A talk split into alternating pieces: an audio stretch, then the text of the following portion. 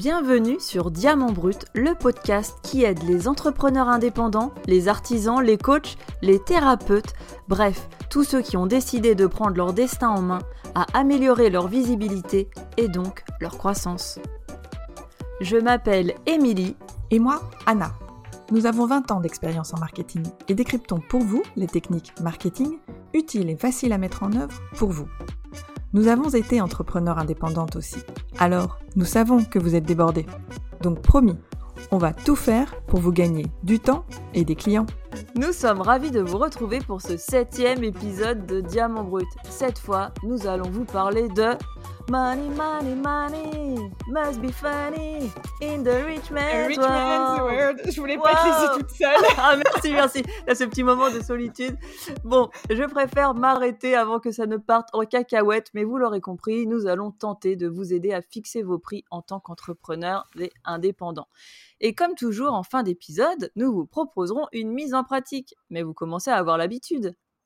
Et ouais, cet épisode, waouh.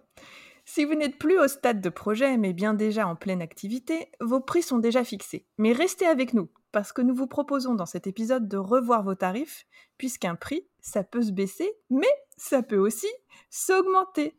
Et ce serait bien dommage de s'en priver si vos clients sont prêts à vous suivre. Nous allons voir comment dans quelques instants, euh, mais commençons par le commencement. Comment définit-on un prix? Classiquement, on définit son prix en fonction de ses coûts de revient. Attention, si vous êtes au stade de projet et que vous fixez vos prix pour la première fois, ne sous-estimez pas vos coûts. C'est une erreur dans laquelle on tombe facilement quand on débute. On pense à ses coûts de matières premières, aux consommables, aux frais de livraison, bref, à tous les coûts directs. Mais on peut facilement oublier ses coûts indirects comme le loyer, la publicité, les impôts et charges, les trajets en voiture pour livrer vos premiers produits, les coûts de distribution et les coûts administratifs. Il faut tout compter. Ce n'est pas l'étape la plus fun, mais il faut en passer par là.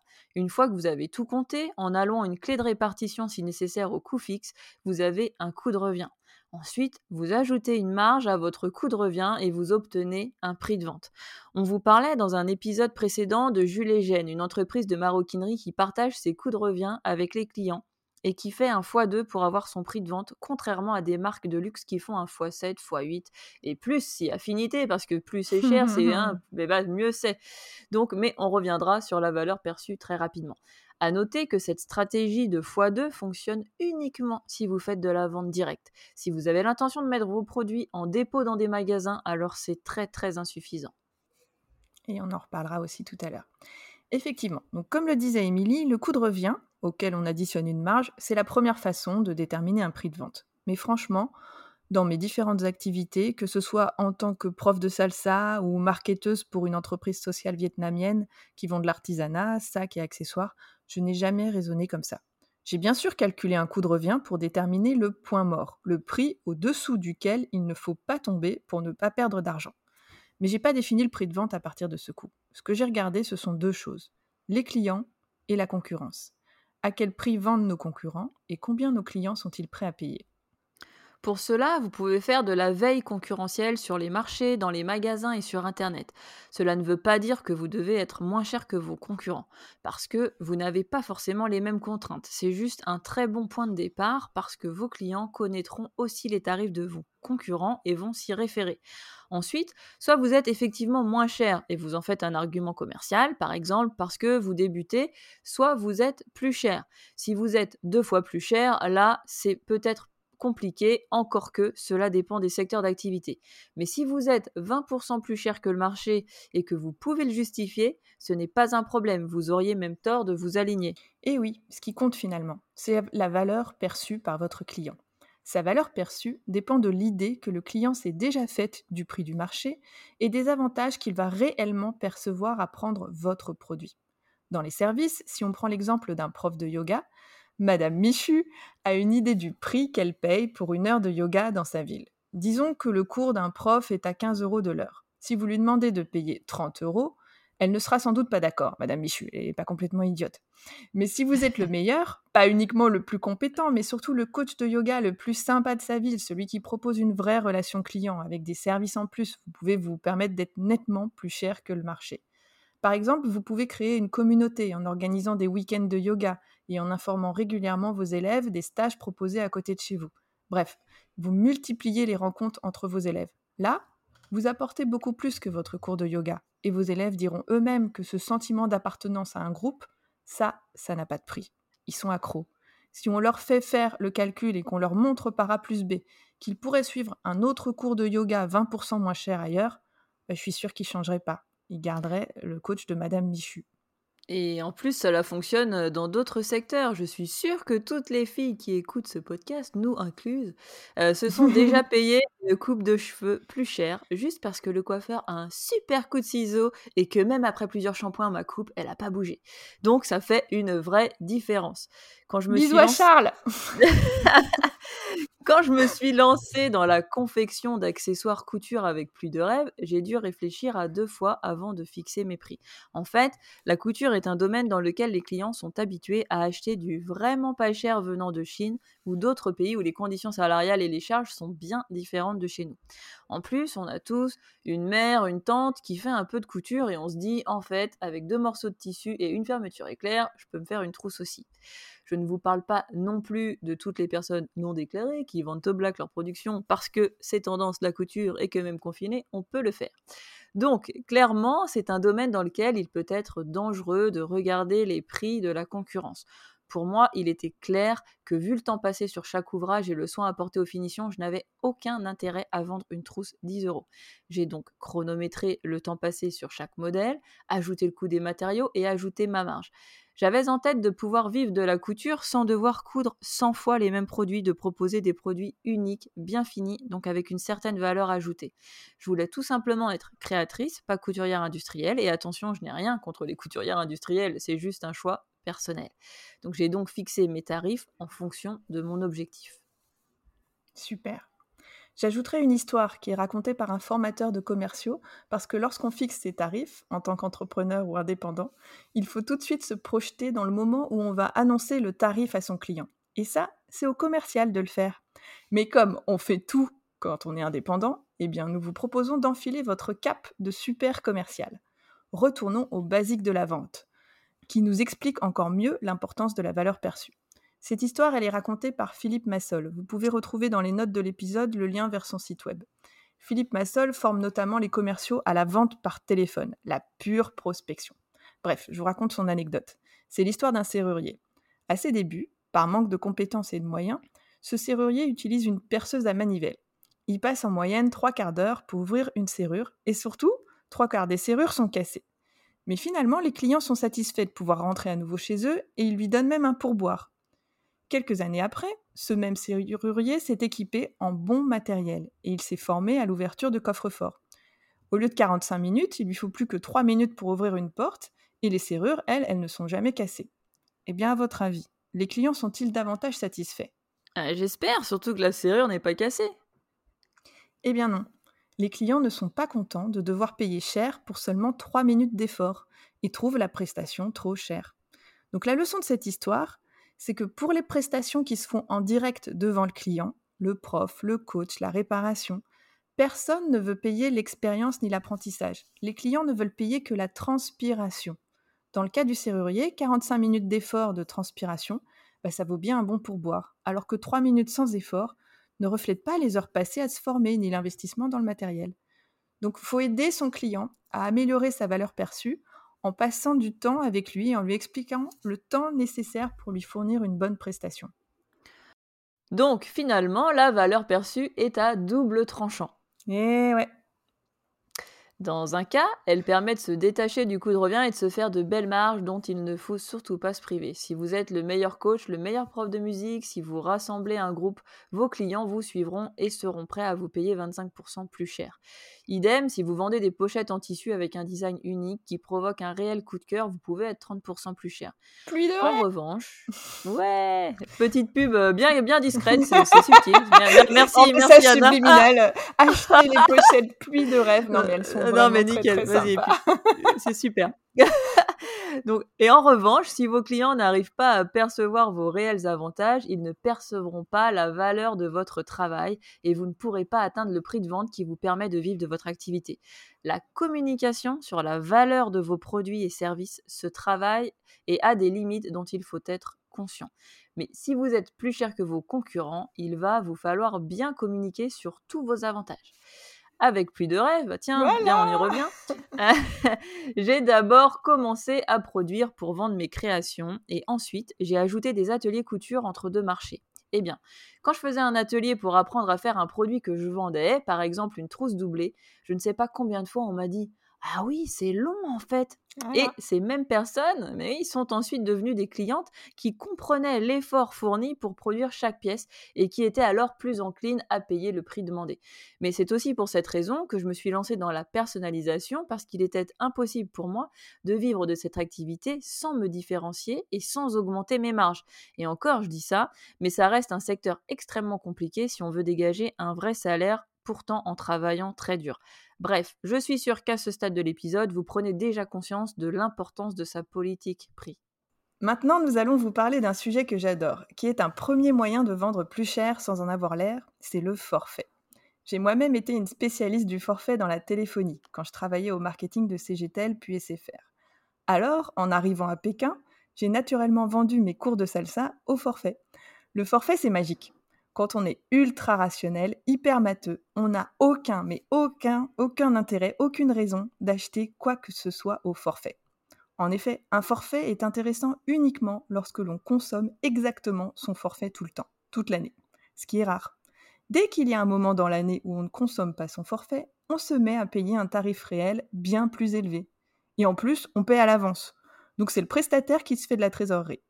Mais psychologiquement, on a une sorte de mauvaise foi quand Madame Michu a acheté sa carte de 10 cours à 140 euros seulement, elle était persuadée qu'elle payait son cours 14 euros, 140 divisé par 10. Et si pour une raison ou pour une autre, elle rate un cours, elle va jamais se dire Mince, mon cours est passé à 15,60 euros, 140 divisé par 9. Mine de rien, 15,60 euros au lieu de 14 euros. Bah, c'est une augmentation de plus de 11%, sans en avoir l'air. Donc ce phénomène de sous-utilisation du forfait vous permet d'augmenter votre prix de vente réel. Et en plus, c'est tout ce qui fait la magie du forfait. Le forfait, c'est ce que veulent les clients. Le forfait rassure, parce qu'il se rapproche d'un budget. Donc, si vous êtes prof de musique, prof de danse, coach, prof de pâtisserie, je vous encourage à vendre vos prestations au forfait.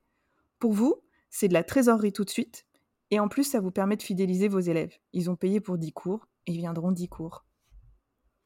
Ok, bien noté. Oh, toi, grande reine du forfait. Mais dès que c'est possible, donc dans votre activité, vendez vos prestations au forfait. Mais est-ce qu'il y a des erreurs à ne pas commettre et des bonnes pratiques à appliquer? Oh oui, et hop, et je redescends tout de suite d'un quelconque piédestal du forfait. Ne faites pas comme moi la première fois en janvier 2010. N'oubliez pas de mettre une date de validité, validité pardon, sur votre carte de cours à Pékin, j'ai oublié de mettre une date de validité sur mes toutes premières jolies petites cartes de 5 cours et j'ai eu une cliente qui s'absentait beaucoup et qui voulait continuer à se servir de sa carte six mois plus tard. Pour vous, c'est ingérable. Donc, mettez une date de fin. Pour montrer ma bonne volonté, je proposais que la carte de 5 cours soit valable 6 semaines pour que le client sache qu'il pouvait rater un cours. Et quand j'ai lancé mes cartes de 10 cours, bah, je crois qu'elles étaient valables 3 mois. Côté organisation, cela va vous paraître un peu scolaire, mais votre tarif réel en dépend. Trouvez un moyen de faire l'appel. Notez qui est venu à chaque cours et communiquez-le auprès de vos élèves. Par exemple, le coach de natation de ma fille, coach Matthew, envoie un WhatsApp à tous les parents le matin avec la liste des enfants qui doivent venir. Si un enfant ne peut pas venir, le parent doit prévenir à l'avance. Et ensuite, après le cours, le coach envoie un deuxième WhatsApp pour dire qui est effectivement venu. Pas de surprise, pas d'embrouille. Ces deux WhatsApp, ça peut vous paraître rigide, mais finalement, ils donnent une image professionnelle et rigoureuse du coach, et ça n'empêche pas le coach de faire preuve de flexibilité. En effet, ce coach a mis en place un système que je vous invite à copier, surtout si vous travaillez pour des enfants. Il fait payer un forfait de 8 leçons pour une période donnée de 8 semaines exactement, par exemple du 1er février au 28 mars, il y a 8 semaines, et il propose que la 9e semaine, en l'occurrence euh, la semaine de début avril, soit la semaine de rattrapage si un enfant a raté une semaine, il vient gratuitement, il l'écrit hein, gratuitement, au cours de cette neuvième semaine. nous sommes en podcast, donc vous ne le voyez pas, mais je vous jure, j'ai fait le geste des guillemets autour de gratuitement. Parce que c'est une perception de gratuité. Mais en réalité, vous avez déjà payé le cours manqué. Donc c'est pas vraiment gratuit, gratuit. C'est juste un geste très sympa de la part du coach qui n'y était pas obligé. Et alors là, c'est là que le coach est très très fort, je trouve.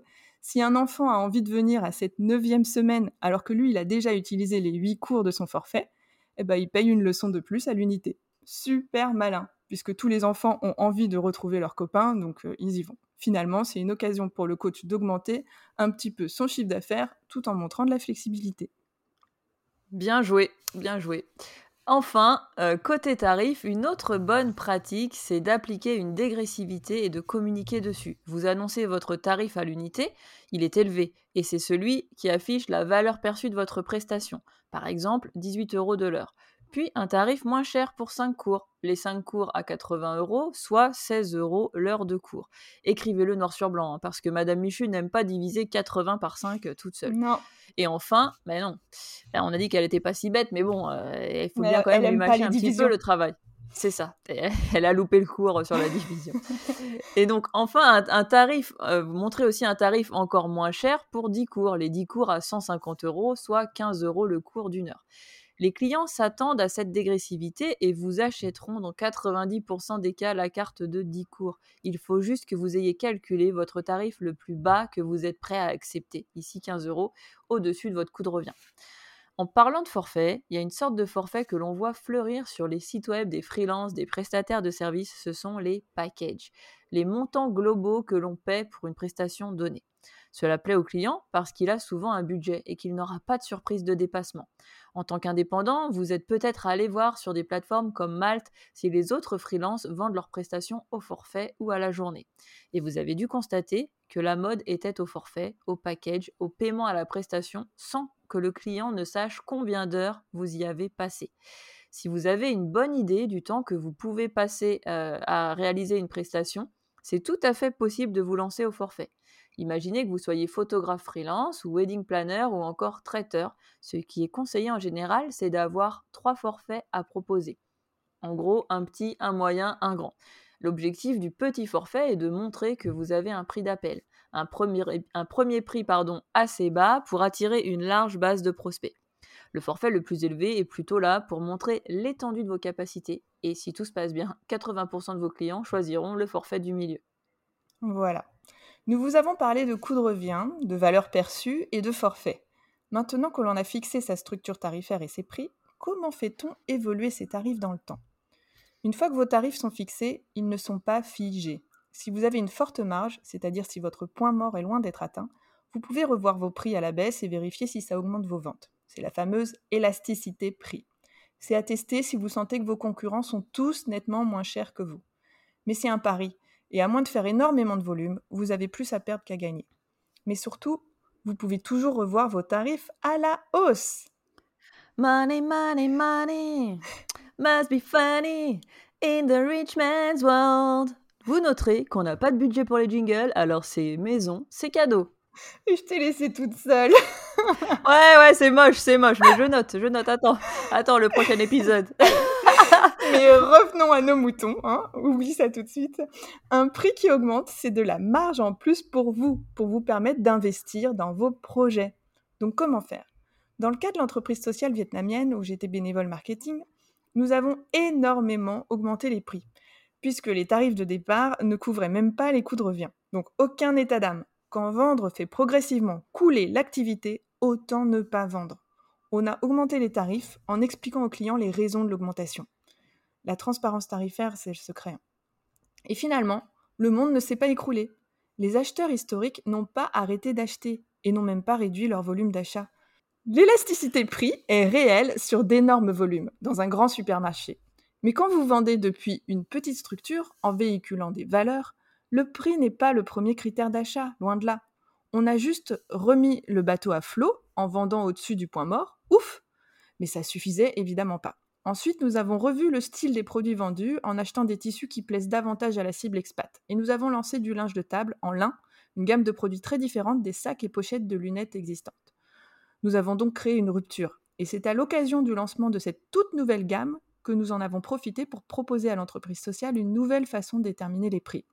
Nous avons analysé le marché, les prix des concurrents dans les magasins et sur les marchés de Saïgon, et nous avons proposé un prix largement supérieur parce que la qualité de la main-d'œuvre était excellente, les coutures étaient parfaites, les broderies étaient faites main. En vendant nos articles plus chers, nous avons volontairement détaché la marque des produits de qualité moindre qui se vendaient en marché. Et surtout, nous avions une stratégie. Même si nous avons commencé par vendre uniquement dans de petits marchés ou à la maison, nous avions en tête de vendre six mois plus tard nos produits dans les boutiques, donc de faire soit du dépôt-vente, soit de l'achat-revente. Dans ce cas, les boutiques vous demandent votre prix de gros, votre retail price, et vous demandent que votre prix de vente public soit le leur. Donc il faut que vous soyez prêt à accorder environ 30% de réduction aux boutiques sans trop dégrader votre propre marge. Et oui, c'est toute une stratégie qu'il faut bien réfléchir en amont et mettre en place. Donc nous avons parlé produits, mais comment augmente-t-on ses prix quand on est prestataire de services? Dans le cas des services, je pense par exemple au service à la personne, vous n'avez pas l'occasion de créer une rupture, comme une création de nouvelles gammes. Mais vous avez bien besoin d'augmenter vos tarifs de temps en temps, puisque vos coûts augmentent. Nous, nous vous conseillons la transparence. Au fil des années, vous devriez avoir instauré un lien de confiance avec vos clients. En leur disant simplement que cela fait deux ans que vous n'avez pas augmenté vos prix et que vous les augmenterez à partir de juillet, par exemple, c'est toujours bien de l'annoncer quelques mois à l'avance, ça passera très bien. C'est juste normal il y a de l'inflation, il y a des coûts qui augmentent, c'est normal.